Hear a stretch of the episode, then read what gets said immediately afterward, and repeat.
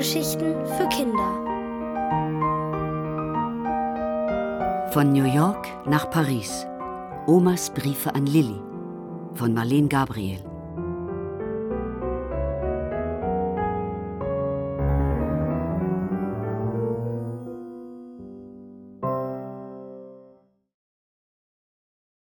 Mit Bonito im Central Park.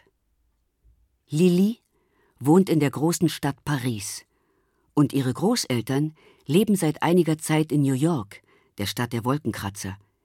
Zwischen den Großeltern und Lilly aber liegt der weite Ozean. Die Großmutter vermisst ihre kleine Lilly, denn die wohnt ja nun allein mit der Mama in Paris, ganz nah beim Eiffelturm.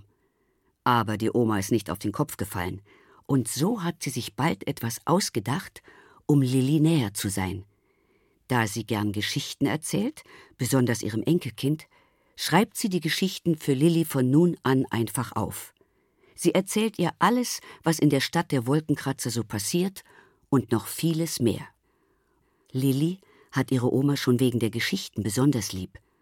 Die kommen im bunten Briefumschlag per Flugzeug über den Ozean geflogen.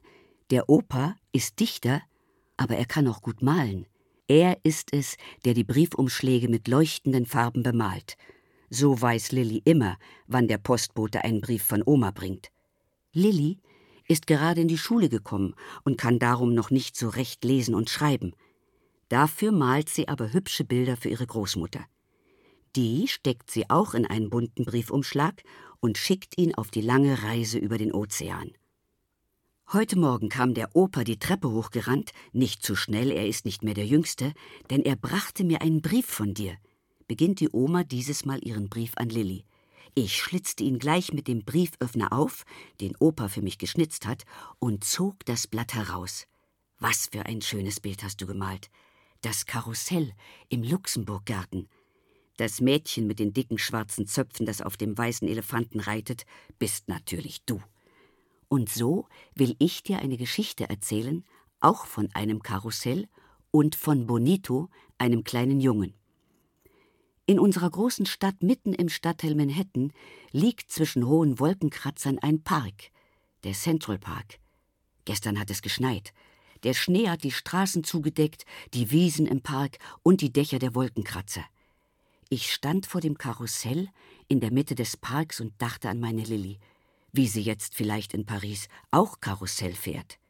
Hier im Central Park steht das Karussell in einem roten, achteckigen Ziegelsteinhaus, und auf dem Dach weht eine Fahne. Am Eingang machte ich die Bekanntschaft mit dem alten Lucky, der sich um das Karussell mit den bemalten Holzpferden kümmert. Er kontrollierte die Gurte, mit denen sich die Kinder und Erwachsenen festschnallen müssen. Stell dir vor, Lilly, die Pferde sind hier viel größer als bei euch. Auch Erwachsene können auf ihnen reiten, nicht nur Kinder. Und dann entdeckte ich Bonito. Er stand neben mir am Eingang und schaute den vorbeifliegenden Pferden mit ihren feurigen Mähnen zu.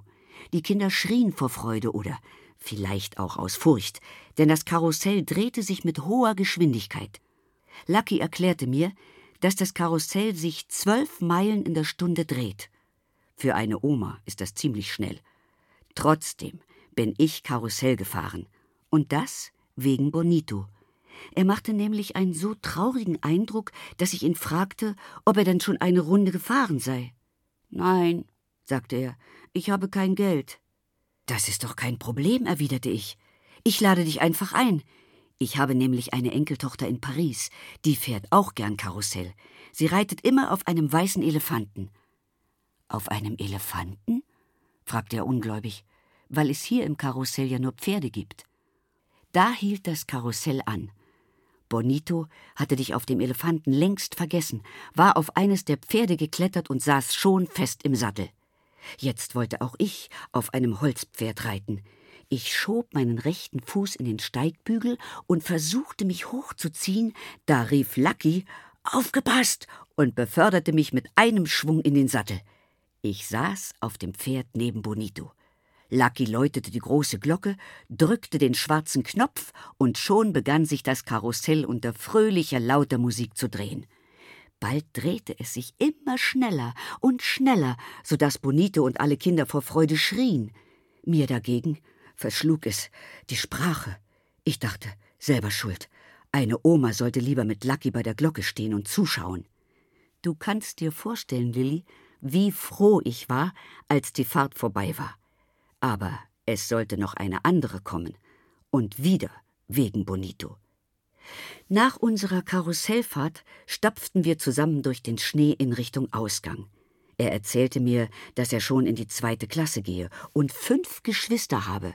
Er sei der Jüngste und beide Eltern müssten arbeiten. Kurz vor dem Ausgang, vor einer zugeschneiten Sandkiste, sagte Bonito plötzlich Hier habe ich die leise Musik zum ersten Mal gehört, als die Pferdekutsche vorbeikam. Da klang es ringsum aus den Bäumen. Im Central Park kann man im Winter nämlich mit einer Pferdekutsche durch den Schnee fahren. Das Pferd, das vor die Kutsche gespannt ist, trägt ein rotes Halfter mit Glöckchen dran. Die klingeln bei jedem Schritt. Und wenn man an den Bäumen vorbeikutschiert, klingt aus den Zweigen eine leise klirrende Musik. Man kann sie nur hören, wenn man mucksmäuschenstill ist und dabei noch den Atem anhält. Aber das wusste ich erst später. Ich bin ganz gespannt auf deine Musik, sagte ich zu Bonito. Komm, wir mieten uns eine Kutsche. Wirklich? fragte er. Wirklich, lachte ich und marschierte gleich los zum Pferdestand. Bonito lief voraus, denn er konnte es kaum erwarten. Am Haupteingang bestellten wir uns eine Kutsche. Vorher kaufte ich noch zwei Tüten voll dampfender Kastanien. Dann kletterten Bonito und ich in die Kutsche. Der Fahrer knallte mit der Peitsche, und schon ging es hin über den weichen Schnee. Die Glöckchen läuteten bei jedem Schritt am Halfter des Pferdes, und jedes Mal, wenn wir an einem Baum vorbeifuhren, waren wir mucksmäuschenstill und hielten auch noch den Atem an. Hörte ich die Musik, von der Bonito mir erzählt hatte. Sie war kaum vernehmbar, wie leise klirrendes Eis oder wie das Flüstern der Weihnachtsengel. Opa würde bestimmt sagen, es wären nur die Echos aus den vereisten Zweigen, die auf das Bimmeln der Glöckchen antworteten. Aber Benito und ich wussten es besser. Warm verpackt in einer Rosshaardecke und Kastanien kauend erzählte er mir, dass er schon oft davon geträumt habe, einmal mit der Pferdekutsche zu fahren und dann die leise Musik in den Bäumen zu hören. Ich schlug ihm vor, dass wir uns in ein paar Tagen wieder am Pferdestand treffen – dann bringe ich Opa mit. Wir wollen ihm zeigen, dass die leise Musik tatsächlich aus den Zweigen der Bäume klingt. Lili, wenn ich mir vorstelle, du könntest uns einmal im Winter besuchen, dann würden wir im Central Park mit Opa und Bonito in einer Pferdekutsche über die Schneewiesen fahren und die leise, klirrende Musik erlauschen. Vorher gibt es natürlich für jeden eine Tüte voll heißer Kastanien. Und so Grüßen dich, deine Oma und dein Opa.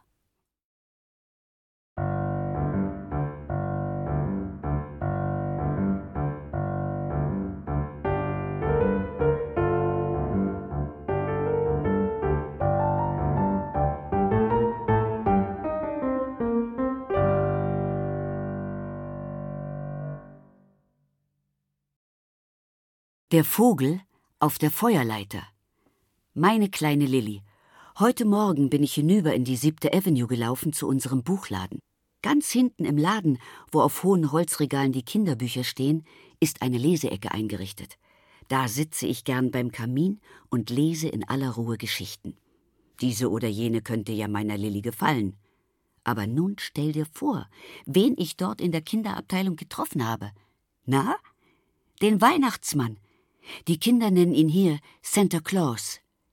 Er hatte einen langen weißen Bart, trug ein gegürtetes rotes Gewand und saß auf einem Schlitten, vor den acht kleine Rentiere gespannt waren. Auf seinem Rücken trug er einen Sack voller Geschenke.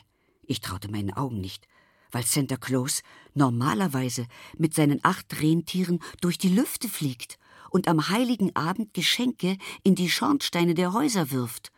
Oder er fliegt direkt durch den Kamin ins Haus und stopft seine Geschenke in die Wollstrümpfe, die die Kinder beim Kamin oder an ihrem Bettpfosten aufgehängt haben. Ich hatte mich kaum von meiner Überraschung erholt, da stieg Santa Claus vom Schlitten und sagte zu mir, ich warte schon auf Sie, ich habe es eilig. Die Kinder warten auf ihre Geschenke. Aber sind Sie nicht die Großmutter, die gern Geschichten erzählt? Besonders Ihrem Enkelkind in Paris, der kleinen Lilly? Ja, die bin ich, antwortete ich voller Stolz. Natürlich wegen dir. Selbst Santa Claus kennt meine Lilly. Dann nahm er seinen Sack vom Rücken und zog zwischen all den bunt verpackten Geschenken ein schmales Päckchen hervor. In diesem Buch, sagte er und drückte es mir auch gleich in die Hand, steht ein Weihnachtsmärchen. Ich glaube, es wird Lilly gefallen. Bevor ich mich bei Santa Claus bedanken konnte, war er schon wieder in seinem Schlitten, rief Hüat, und die Rentiere stoben mit ihm durch den Kamin davon. Ich aber wollte nun so schnell wie möglich nach Hause, um das Weihnachtsmärchen zu lesen, das er für dich ausgesucht hatte. Zu Hause angekommen, machte ich es mir im Wohnzimmer bequem. Zur Weihnachtszeit duftet es bei uns in der Wohnung nach Tannennadeln, Kerzen, Äpfeln und Nüssen. Ich rückte den Lesesessel ans Fenster, stopfte mir ein Kissen in den Rücken, wickelte das Buch aus dem Papier und schlug die erste Seite auf. Aber zum Lesen kam ich nicht, denn plötzlich hörte ich hinter dem Fenster ein lebhaftes Gezwitscher. Ich schaute hinaus und sah, auf der verschneiten Feuerleiter, gleich an der Mauer, hockte ein blauer Vogel. In New York, das habe ich dir noch nicht geschrieben, haben alle älteren Häuser eine Feuerleiter, für den Fall, dass im Haus ein Feuer ausbricht. Der Vogel kündigte seinen gefiederten Freunden, die dicht neben ihm hockten, eine Geschichte an. Da ich früher Sprachen unterrichtet habe, verstehe ich auch die Sprache der Vögel, das weißt du ja, Lilli. Und weil die Geschichte sich bei dir in Paris ereignet hat, wollte ich lieber zuhören. So legte ich das Buch einfach zur Seite. Ich würde das Märchen am Abend lesen, nach dem Essen, wenn Opa und ich am Kamin sitzen. Es war im letzten Jahr, begann der blaue Vogel zu erzählen. Damals hockte ich an Heiligabend auf einer Bank auf dem Champ de Mars, dem Marsfeld in Paris, gleich neben dem großen Eiffelturm. Da sah ich, wie die Nonne Nanette und ihre Schülerinnen an mir vorbei zum Eiffelturm marschierten, immer zwei nebeneinander. Jede Schülerin trug einen dicken Wintermantel und einen klatschmohnroten Hut. Die Pariser Mädchen sind, wie ihr vielleicht wisst, recht kokett, aber sie haben auch ein gutes Herz, besonders die von der Schule der Engel. Ich erfuhr nämlich, dass die Mädchen den Armen von Paris und den streunenden Katzen und Hunden ein Weihnachtsgeschenk machen wollten. Sie hatten auf alle Weihnachtskerzen, die den Christbaum in ihrer Schule schmücken sollten, verzichtet. Die trug jetzt Nonne Nanette im Rucksack auf dem Rücken. Mit diesen Kerzen wollten sie den Eiffelturm schmücken. Es sollte der größte und schönste Weihnachtsbaum sein, den man je gesehen hat. Ihr könnt euch aber vorstellen, dass die Schülerinnen viel zu klein waren, um diesen hohen Turm zu schmücken. Und was machten sie? Ahnt ihr es? Ja, sie fragten einfach die Pariser Spatzen um Hilfe, die im Sand pickten oder auf Bänken hockten. Die machten kein langes Federlesen und flogen gleich, jeder mit einer roten brennenden Kerze im Schnabel, hoch hinauf und um den Turm herum. Was für ein Leuchten und Schwirren das war, ein Flackern und Blitzen, denn jeder Spatz versuchte, einen sicheren Platz auf dem Eisengerüst zu ergattern. Und dann, die Stimme des Vogels senkte sich, dann gab es da noch einen Stern, der vom Himmel aus alles beobachtet hatte. Er wollte mit von der Partie sein. Von seinem Platz auf der Milchstraße machte er plötzlich einen gewaltigen Sprung und landete direkt auf der Turmspitze. Als nun alle Spatzen mit ihren brennenden Kerzen im Schnabel einen sicheren Platz gefunden hatten und auch der Stern fest auf der Turmspitze saß, schlug Nonne Nanette den Takt zum Weihnachtslied. Ihre Schülerinnen hatten sich um sie geschart und sangen O Tannenbaum, O Tannenbaum. Aus allen Stadtteilen kamen jetzt die armen, Clochards, zerrupfte Katzen, fortgeschickte Hunde. Sie alle wollten den riesigen Weihnachtsbaum bewundern.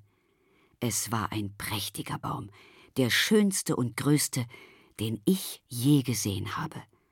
Und als dann alle, alle auf dem Marsfeld unter dem weihnachtlich geschmückten Turm versammelt waren, die Menschen und die Tiere, stimmten sie ein in das Lied vom Tannenbaum. Ja, das war bewegend, seufzte der Vogel auf der Feuerleiter und schwieg einen Moment, bevor er rief Aber da war etwas, das ich nicht verstand. Nonne Nanette hielt nämlich einen Stern in der Hand. Der leuchtete genauso hell wie der auf der Turmspitze. Einer seiner gefiederten Freunde antwortete ihm Weißt du denn nicht, dass manchmal ein Engel auf die Erde kommt? Vielleicht als Nonne verkleidet. Wenn der einen Stern in der Hand hält, der genauso hell leuchtet wie einer der Milchstraße, dann ist das doch nichts Besonderes, oder? Nun, Lilly, später habe ich Opa die Geschichte erzählt. Auch dass Nonne Nanette einen leuchtenden Stern in der Hand hielt. Die Sache mit dem Stern hat auch Opa nicht überrascht. Geheimnisvoll sagte er, die Sterne, die Engel im Himmel, die Engel auf Erden sind doch alle gleich. Nanette und ihre Schülerinnen, wer weiß. Lilli, ihr wohnt ja gleich um die Ecke vom Eiffelturm. Geh doch mal mit Mama aufs Marsfeld und schau nach, ob die Schülerinnen ihn dieses Jahr wieder weihnachtlich geschmückt haben. Die Armen, die streunenden Hunde und Katzen, werden es ihnen bestimmt danken. Und so grüßen dich deine Oma und dein Opa.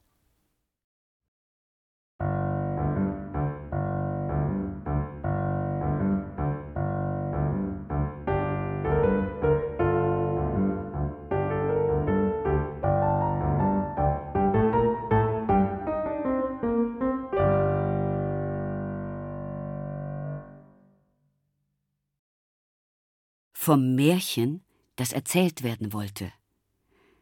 Meine kleine Lilly. Jetzt habe ich das Märchen gelesen, das Santa Claus gestern in unserem Buchladen für dich aus seinem großen Sack holte. Es heißt vom Märchen, das erzählt werden wollte. Weil das Märchen aber zu lang ist für einen Brief, schicke ich es dir einfach in zwei Briefen. Heute kommt der erste Teil. Es war zur Weihnachtszeit und der Schnee fiel in dicken Flocken, da kam ein alter Mann in das Haus am Berg. Er holte sich das dickbäuchige Buch vom Regal, schlug es auf, pustete den Staub aus den Seiten und schrieb ein Märchen hinein. Nach getaner Arbeit stellte er das Buch zurück ins Regal und ging seiner Wege. Seitdem schlief das neue Märchen, es war ja ein Weihnachtsmärchen, ungestört zwischen den Buchseiten. Eines Tages heulte ein kalter Wind um das Haus am Berg. Er drückte die verschneiten Fensterläden auf, fuhr ins Haus, fegte das dickbäuchige Buch vom Regal und wirbelte die Buchseiten auf. Das Märchen erwachte. Sogleich wurde es von einem großen Verlangen ergriffen, denn es wollte erzählt werden. Und weil nur Menschen Märchen erzählen, wollte es ins Land der Menschen. So verließ es das Haus am Berg und erreichte bald das Ende der Welt. Da stand es nun, am Rande des Weltalls, gehüllt in seinen langen Märchenmantel. Der leuchtete in der Farbe des Himmels, und auf ihm glitzerten winzige Goldsterne. Die Sonne war eben untergegangen, schon tauchten aus der Finsternis Tausende und Abertausende von Sternen auf die leuchteten und funkelten, blitzten und sprühten wie in einem Himmelsfeuerwerk. Das Märchen stand wie verzaubert, und eine Sehnsucht überkam es. Es wollte hinauf zu einem dieser leuchtenden Himmelskörper. Darüber vergaß es das Land der Menschen. Wie komme ich nur auf einen Stern? überlegte es. Und da es ein Märchen war, wusste es natürlich um die drei Wünsche. Denn wenn man drei Wünsche hat und fest an sie glaubt, dann werden sie erfüllt. So rief das Märchen Ich wünsche mich auf einen Stern. Kaum hatte das Märchen seinen ersten Wunsch ausgesprochen, da vernahm es ein Säuseln. bevor es noch darüber nachdenken konnte, woher dieses Säuseln käme, sah es einen goldgefiederten Vogel, der aus der Ferne des Weltalls geflogen kam. Der Vogel landete neben dem Märchen, schüttelte seine Federn zurecht und sprach Sitz auf, ich trage dich, wohin es dein Wunsch verlangt. Und so flog das Märchen auf dem Rücken des Vogels hinaus ins All. Dann landete der Vogel auf einem der unzähligen Himmelskörper. Er schüttelte das Märchen aus seinen Federn, erhob sich wieder und flog davon. Das Märchen befand sich auf einer weiten Hochebene, die von rotem Staub bedeckt war. Neben riesigen Kratern erhoben sich gigantische Vulkane, und zwischen hohen grauen Felsen erstreckten sich lange Täler. Über allem heulte der rote Wind. Wo sind die Häuser der Menschen? Rief es gegen den Wind, und die Seen und Flüsse, in denen das blaue Wasser fließt, die hohen Bäume und grünen Büsche und die bunten Blumen, an denen ich mich erfreuen könnte. Doch der Wind antwortete dem Märchen nicht. Er heulte nur umso kräftiger und fegte den roten Staub vor sich her. Er versuchte, das Märchen zu packen, doch das Märchen entwand sich seinem windigen Griff und schlüpfte in einen Felsspalt. Jetzt jagte der Wind um den hohen Felsen, dabei wirbelte er den Staub bis zum Himmel hinauf, und die Sonne verschwand hinter einer riesigen roten Staubwolke. In seinem Versteck zog das Märchen seinen Mantel schützend um sich und lauschte dem Toben und Heulen des Windes. Es war dem roten Wind noch einmal entkommen.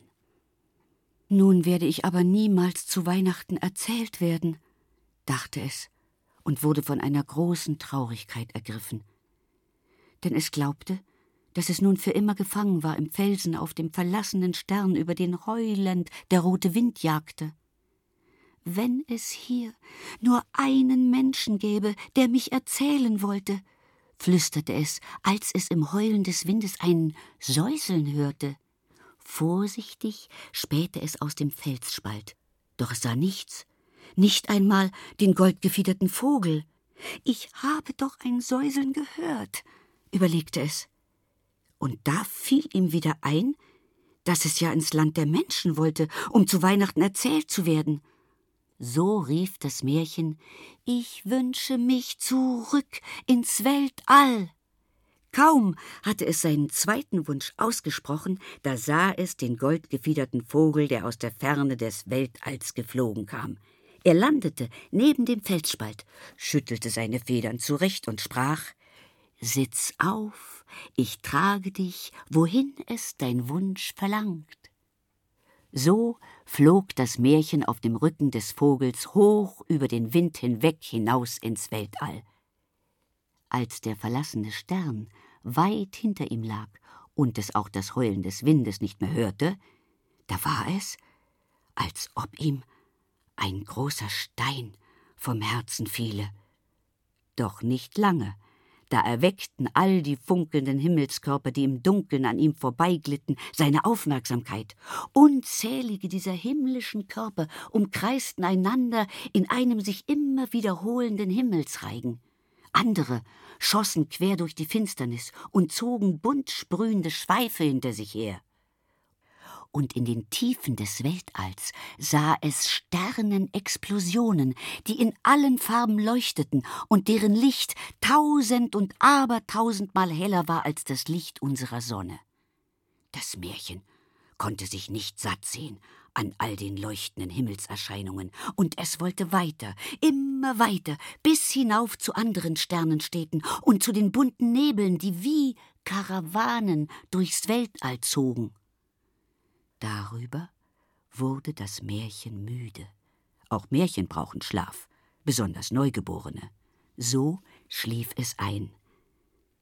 Nach geraumer Zeit wollte es wieder wach werden, aber es konnte beim besten Willen nicht aufwachen.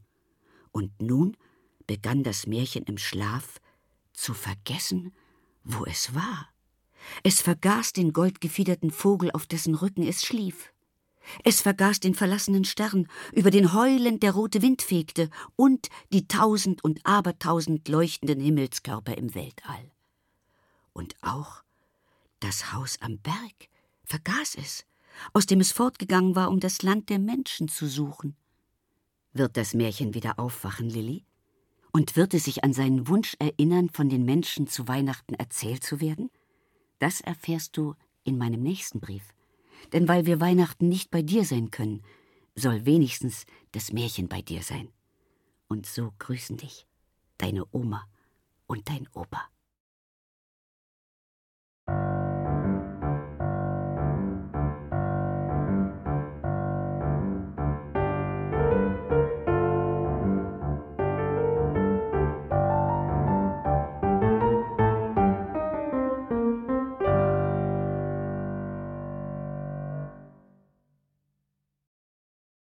Das kleine rote Haus.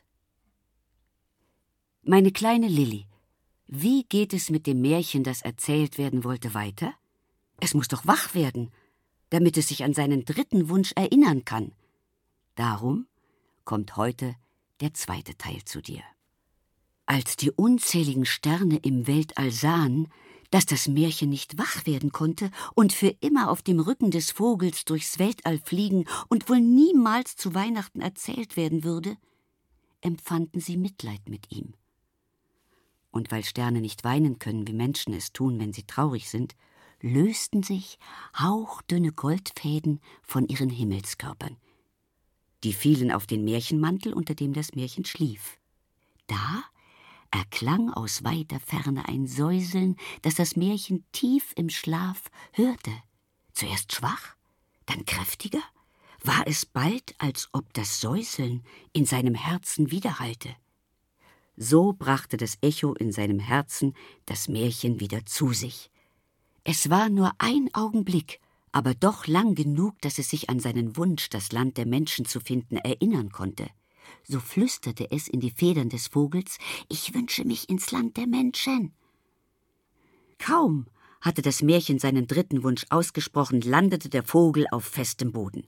Er schüttelte es aus seinen Federn, erhob sich wieder und flog davon. Das Märchen erwachte. Es reckte und streckte sich, es nahm seinen Märchenmantel ab und schüttelte ihn so kräftig aus, dass Tausende von Goldfäden umherstoben und auch ein feiner roter Staub. Erst dann sah es sich um.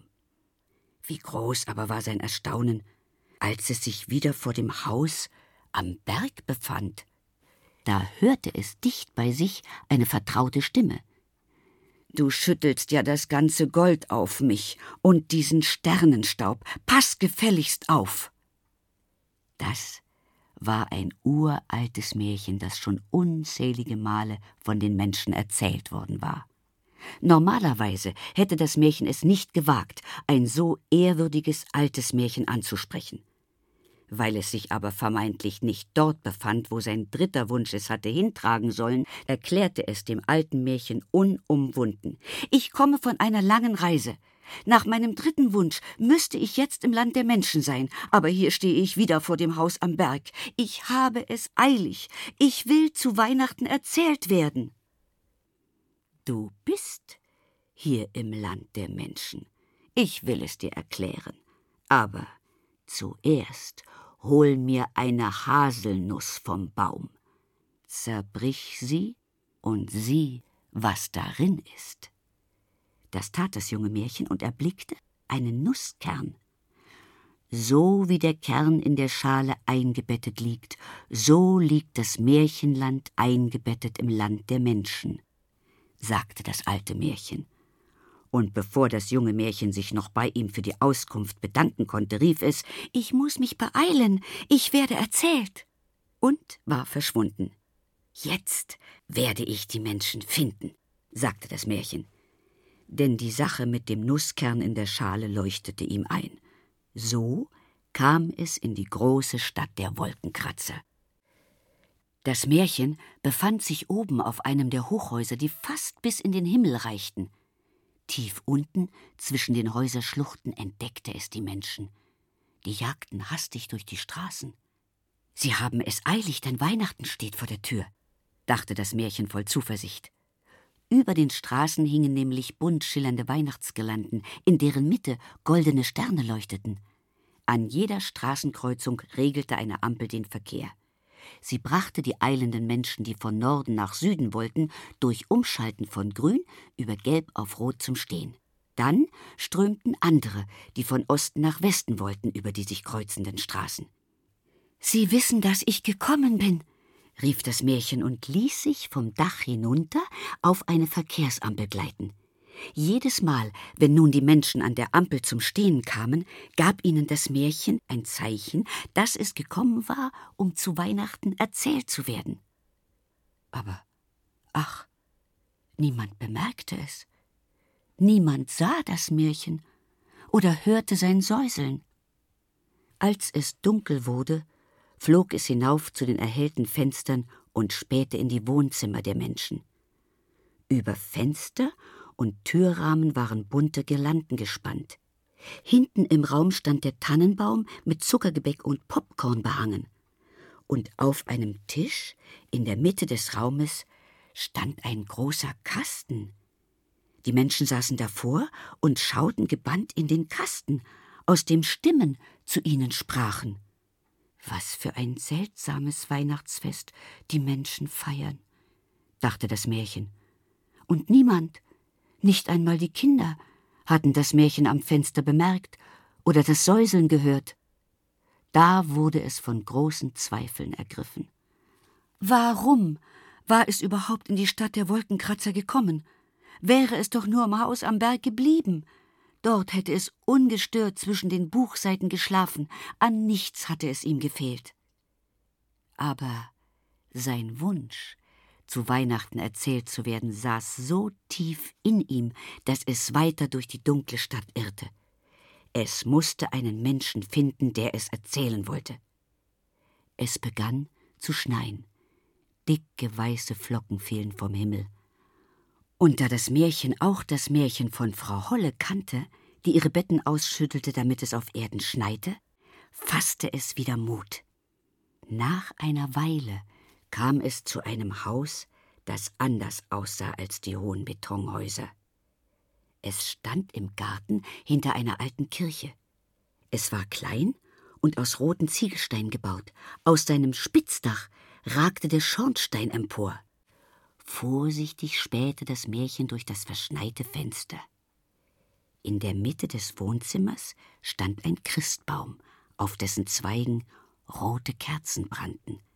Vor dem Kamin saß ein kleines Mädchen auf einer Holzbank. Der Vater hatte eben frische Holzscheite in den Kamin gelegt, die das Mädchen mit Holzsplittern anzündete. Und nun sollten die Holzscheite nach altem Brauch zwölf Tage lang brennen. Da wusste das Märchen, jetzt würde es erzählt werden.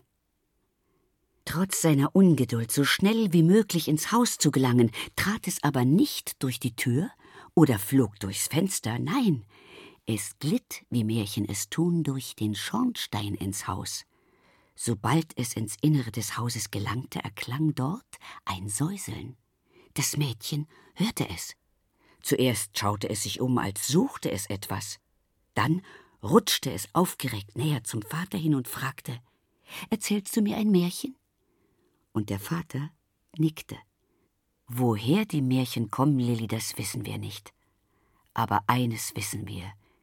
Sie wollen erzählt werden. Und so grüßen dich deine Oma und dein Opa.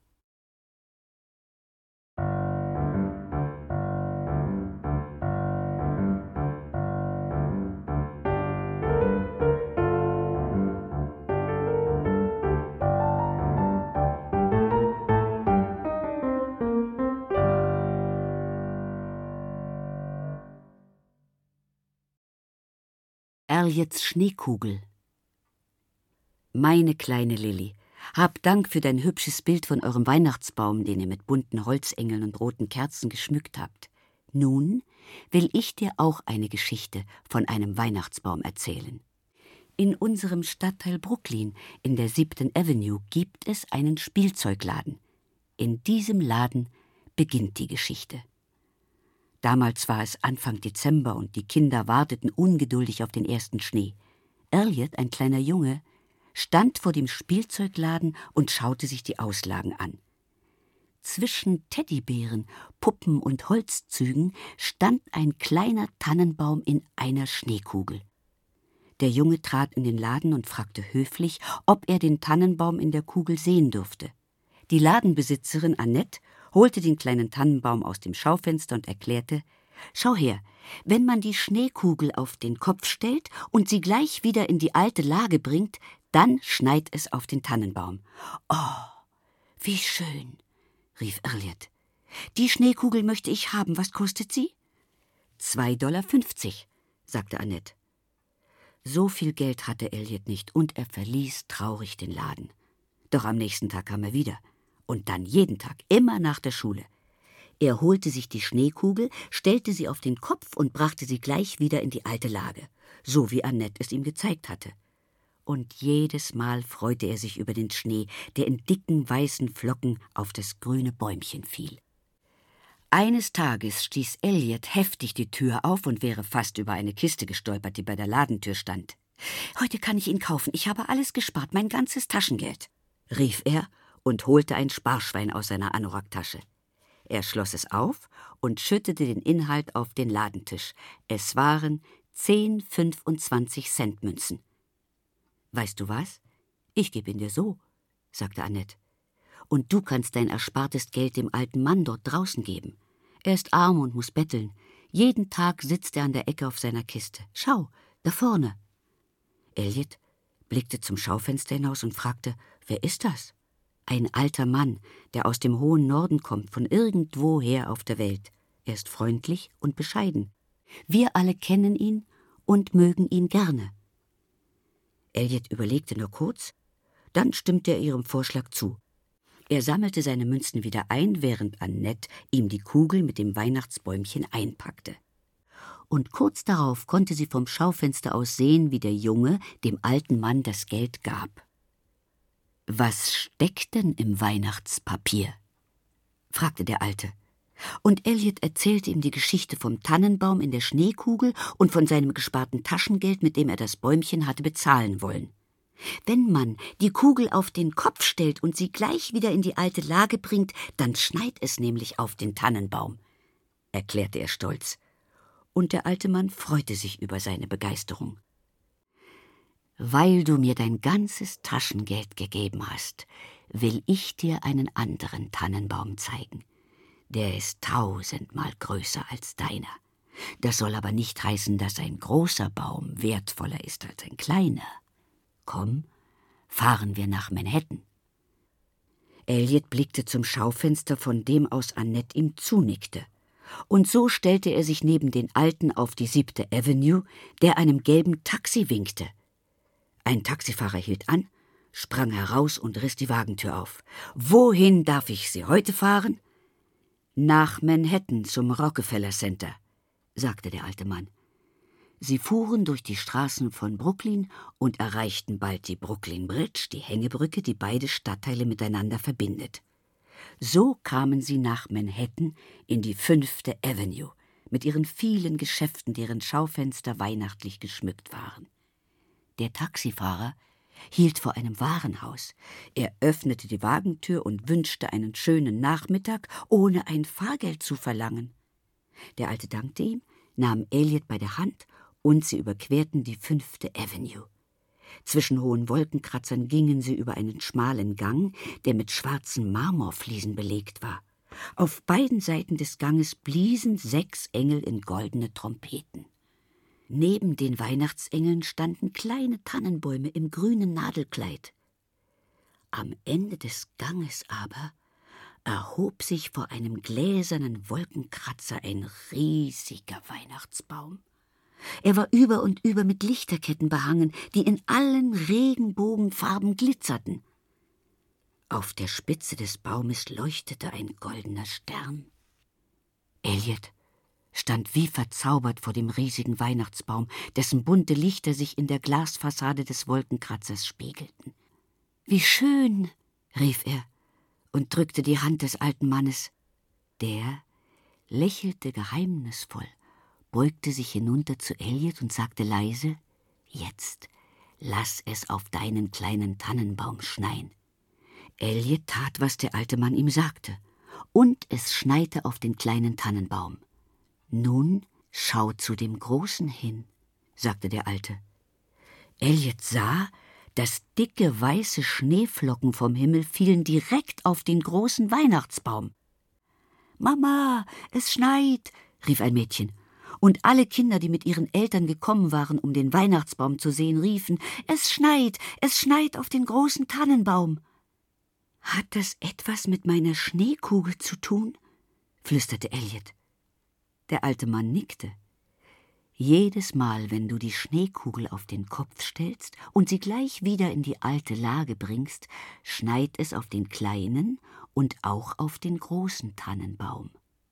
Dann ist meine Schneekugel ja eine Zauberkugel, rief Elliot und hielt seinen Schatz fest in der Hand. Behüte sie gut, sagte der alte Mann. Er nahm den Jungen wieder bei der Hand, und als sie über den Gang zurück auf die Fünfte Avenue kamen, fuhr das gelbe Taxi vor. So brachte der Taxifahrer sie zurück nach Brooklyn, wo der alte Mann zuvor an der Ecke auf seiner Kiste gesessen hatte. Annette stand hinter dem Schaufenster, als hätte sie auf die beiden gewartet. Sie lächelte und da wollte Elliot wissen, wie die Zauberkugel eigentlich in ihren Laden gekommen sei. Ob vielleicht er? Du bist ein kluger Junge, unterbrach ihn der alte Mann. Aber nun musst du nach Hause, deine Mutter wartet. Hier hast du dein Sparschwein zurück. Du kannst das Geld besser gebrauchen. Damit könntest du mit deinem Bruder mit der U-Bahn zum Rockefeller Center fahren. Wer weiß, ob es da ohne dich und deine Schneekugel schneit? Der Taxifahrer öffnete die Wagentür für Elliot und der bedankte sich bei dem alten Mann. Dann lief er, in der linken Hand seine Schneekugel und in der rechten das Sparschwein, ohne sich noch einmal umzusehen, nach Hause. Woher wusste der alte Mann nur, dass ich einen Bruder habe? wunderte sich Elliot. Ja, Lilly, Zauberer wissen mehr, als wir ahnen. Und so grüßen dich deine Oma und dein Opa.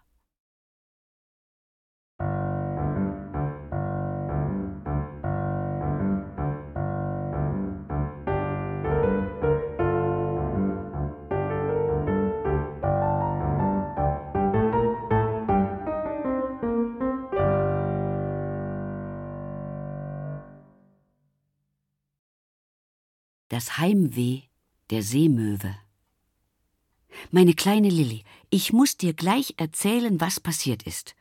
Über die Weihnachtstage war hier so viel los, dass ich vergessen habe, dir von Hermann zu schreiben. Es war am ersten Weihnachtstag. Wir hörten Weihnachtslieder und lasen unsere Weihnachtspost. Über deinen Brief und den von Mama haben wir uns besonders gefreut. Es war schon nach Mitternacht, als wir endlich ins Bett kamen. Opa drehte sich gleich auf die Seite. Mir aber schwirrte vieles durch den Kopf. Ich konnte nicht einschlafen. Darum las ich noch eine Geschichte. Wenn du das Licht nicht ausmachst, dann kann ich nicht schlafen, hörte ich plötzlich. Ich drehte mich zu Opa. Der atmete tief und gleichmäßig, keine Spur von Wachsein. Und wieder hörte ich den gleichen Satz.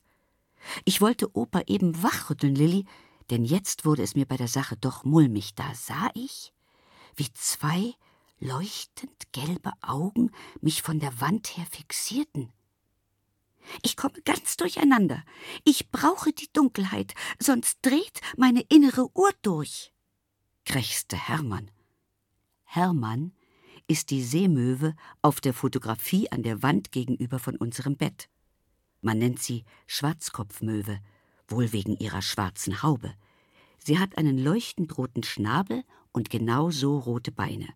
Opa gab ihr den Namen Hermann, weil, wie er meinte, Weibchen kleiner seien als das abgebildete Exemplar. Ein Schüler hatte mir das Foto zum Abschied geschenkt, als wir von Paris nach New York gezogen sind. Wir Vögel brauchen den Wechsel von hell und dunkel. Wie sollen wir sonst wissen, wann es Schlafenszeit ist? Was blieb mir anderes übrig? Ich knipste das Licht aus. Als ich im Dunkeln lag, dachte Hermann allerdings gar nicht ans Schlafen. Er war sogar ziemlich gesprächig. Erinnern Sie sich noch an Ihren Schüler? Philipp hieß er. Er verbrachte seine Wochenenden am Meer in Cherbourg, weil er ein Segelboot hatte. Aber seine Leidenschaft war das Fotografieren. Damals hatte Hermann in einer Schar von Möwen am Strand von Cherbourg gestanden. Die Tiere sahen dem Spiel der Wellen zu und warteten darauf, dass bei Ebbe die Wassermassen zurückfließen und im Watt Fische und Muscheln zurückbleiben würden. Da sah Hermann, wie Philipp mit seinem Segelboot vom Ufer ablegte, und weil ihm der Magen knurrte, dachte er an ein Stück Brot oder ähnliches und folgte ihm. Er zog weite Schleifen um das Segel, das im Wind flatterte. Er drehte Pirouetten, schoss auf in die Luft, stürzte im Tiefflug aufs Meer.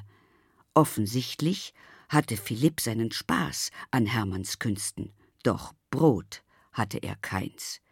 Erschöpft von seiner Flugakrobatik ließ Hermann sich auf dem Heck nieder. Er wartete ab. Vielleicht gab es doch noch ein Stück Brot in der Segeltasche. Aus der Tasche holte Philipp aber eine Kamera hervor, hielt sie vor die Augen und fixierte ihn wie durch ein gläsernes Auge. Bevor ich wusste, was er im Schild führte, hatte er den Knopf gedrückt. Er hatte mich fotografiert, rief Hermann. Alles Kreischen und Flügelschlagen kam zu spät. Ich war gefangen. Meine Seele war gebannt. Ich wurde ein Bild. Für uns Vögel ist euer Fotografieren die reine Pest. Ihr Menschen wisst gar nicht, was ihr uns damit antut. Wir sind gefangen in Fotoalben, Schubladen, Schachteln. Bei Ihnen hänge ich wenigstens an einer Wand, da kann ich Wolkenkratzer sehen und Antennen. Aber mir fehlen die Strände, das Meer und die Luft zum Fliegen. Wozu habe ich so prächtige Flügel? Mich hoch in die Luft zu schwingen oder im Sturzflug auf die Beute zu stürzen, das fehlt mir. Ich erfuhr, dass Hermann mit seinen Freunden oft zusammen in einem Dorf weg von der Küste übernachtete. Im Dachgebälk einer alten Scheune hockten sie dicht beieinander, geschützt vor Wind und Schnee. Auf dem Marktplatz stand jedes Jahr zu Weihnachten ein Tannenbaum, um den die Kinder tanzten und ihre Weihnachtslieder sangen. Genau die, die Sie heute in Ihrer Wohnung gespielt haben, schloss Hermann leise. Heimweh, dachte ich. Der arme Hermann hat Heimweh. Seit Jahren steht er nun im Foto, die Flügel übereinander geschlagen am Heck eines Segelbootes und träumt vom Fliegen von der Freiheit in den Lüften, von seinen Freunden, die er zurückgelassen hat. Und ein paar Weihnachtslieder brachten ihm all das zurück. Wie kannst du dich befreien? fragte ich entschlossen. Es gibt eine Möglichkeit. Immer um Mitternacht, wenn Sie das Fenster dann weit offen stehen lassen, kann ich mich befreien. Aber Sie müssen ganz fest an Ihren Wunsch glauben. Natürlich wünsche ich es mir, sagte ich feierlich. Ich wünsche mir, dass Seemöwe Hermann zurückfliegt ans Meer zu seinen Freunden. Sicher steht auch der Tannenbaum noch im Dorf und die Kinder singen ihre Weihnachtslieder.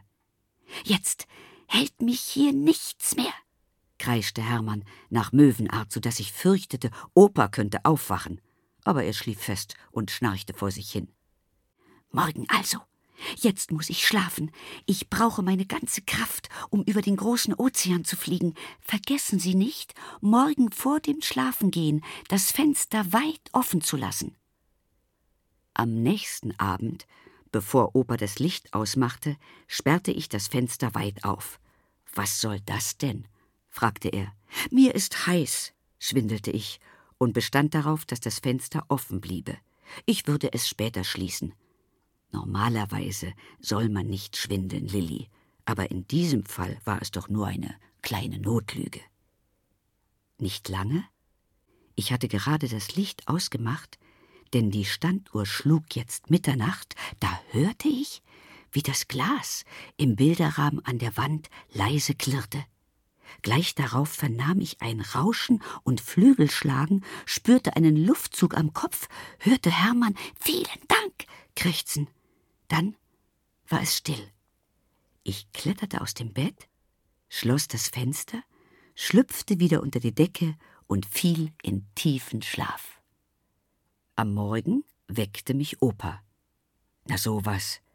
Ich habe geträumt, Hermann ist weggeflogen, sagte er und inspizierte gleich die Fotografie an der Wand. Aber nein, da ist er noch. Vorsichtig schielte ich nach meinem Abschiedsfoto. Tatsächlich, Hermann stand am Heck, doch irgendetwas war anders. Richtig, es waren seine Augen. Früher waren sie leuchtend gelb, jetzt hatten sie einen matten Glanz, als sei das Augenlicht gebrochen. Und da wusste ich, Lilli, Hermann ist wieder am Strand von Cherbourg. Vielleicht fährt Mama mit dir im Frühling einmal dorthin ans Meer. Dann vergiss nicht, Hermann zu grüßen. Du erkennst ihn an seiner schwarzen Haube, am leuchtend roten Schnabel und den genau so roten Beinen. Und so grüßen dich deine Oma und dein Opa.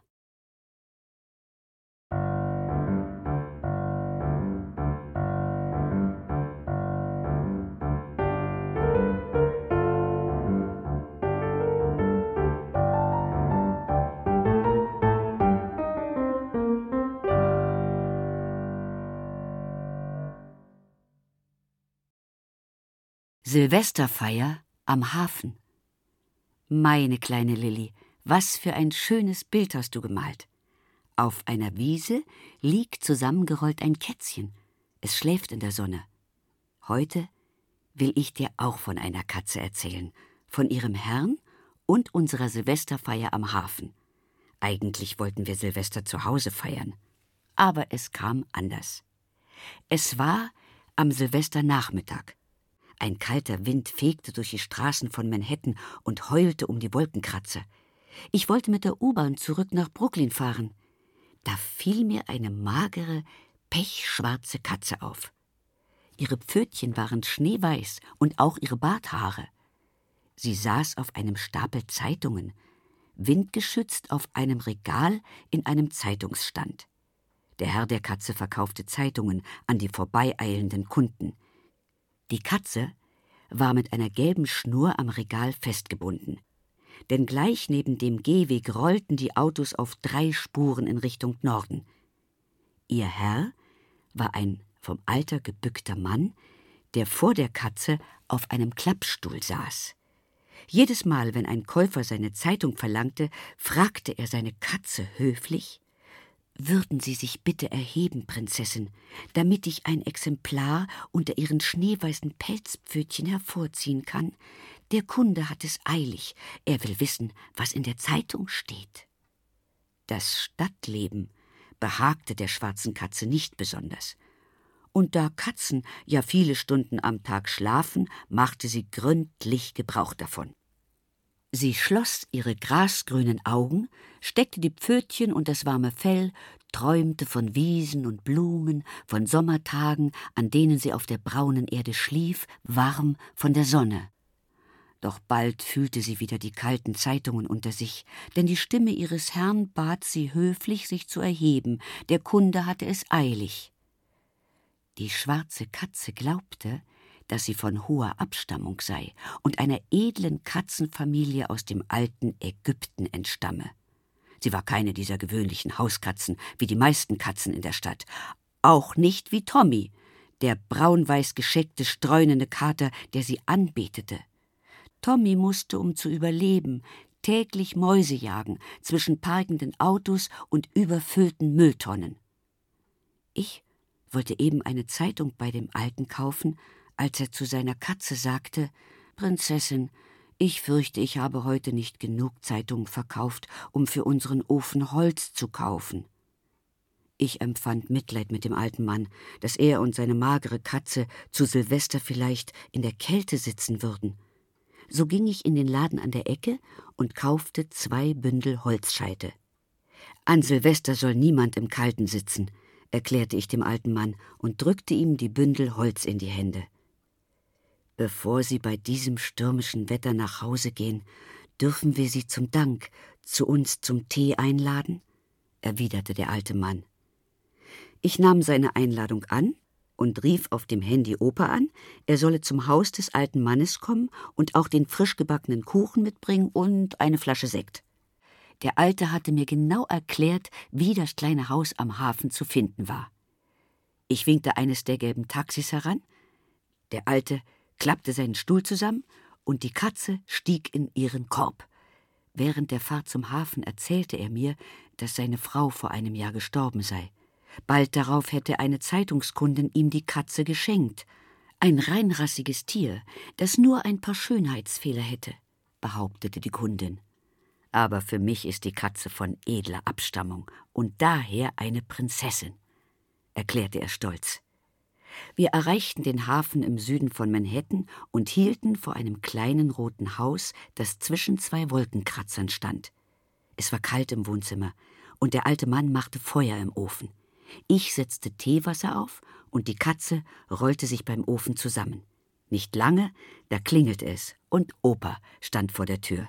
Ich habe gleich noch mehr mitgebracht, sagte er und packte in der Küche seinen Rucksack aus, den Kuchen, Brot, Butter, Fisch und Käse, Äpfel und Nüsse und die Flasche Sekt. Jetzt wurde mir klar, dass wir Silvester nicht zu Hause, sondern bei unseren neuen Freunden feiern würden. Während draußen der Wind heulte, saßen wir im warmen Wohnzimmer um den Tisch, tranken Tee und aßen Kuchen. Danach ging ich in die Küche und kochte den Fisch. Es wurde ein fürstliches Essen, Lilly. Um uns die Zeit bis Mitternacht zu vertreiben, schlug der Herr des Hauses vor, jeder solle nach altem Brauch erzählen, was er sich für das neue Jahr vorgenommen habe. Er wolle als erster beginnen. Ich will im neuen Jahr noch mehr Zeitungen verkaufen, damit ich meiner Prinzessin jeden Morgen einen vollen Teller hinstellen kann. Opa der während des Abendessens mehrere Mäuse im Wohnzimmer bemerkt hatte, die an den Wänden entlang huschten, ohne dass die Katze sich im Schlaf hätte stören lassen, meinte Übrigens habe ich gelesen, dass die Vorfahren unserer Katze schon im alten Ägypten die Getreidevorräte vor den Mäusen schützen mussten und auch die Häuser ihrer Herrschaft. Die schwarze Katze wusste davon nichts. Aber da sie stolz war konnte sie das natürlich nicht zugeben. So gab sie vor, es nicht gehört zu haben. Sie schlug ihre grasgrünen Augen auf und miaute klagend. Zwar bin ich von hoher Abstammung, aber für einen vollen Teller will ich wohl die Mäuse im Haus meines Herrn fangen. Nun war es an Opa. Er wolle im nächsten Jahr, erklärte er, noch mehr Gedichte schreiben, damit er dir, Lilly, ein Flugzeugticket schicken könne.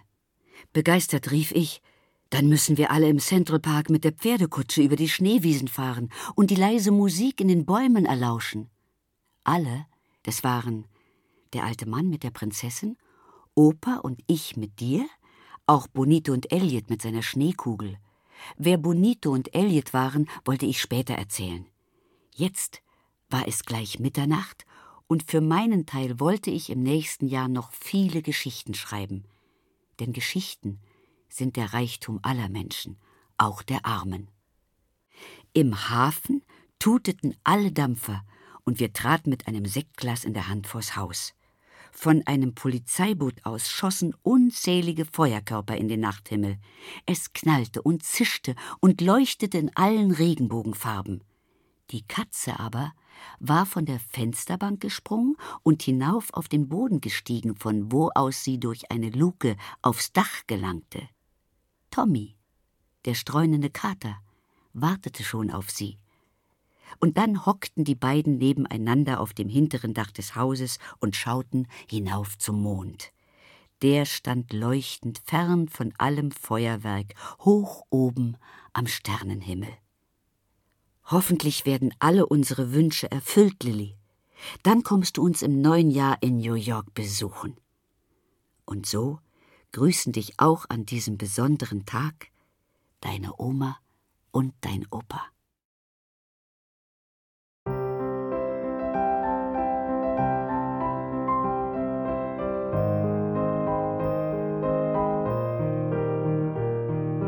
Ihr hörtet von New York nach Paris Omas Briefe an Lilly von Marlene Gabriel. Gelesen von Petra Kelling. Ohrenbär. Hörgeschichten für Kinder. In Radio und Podcast.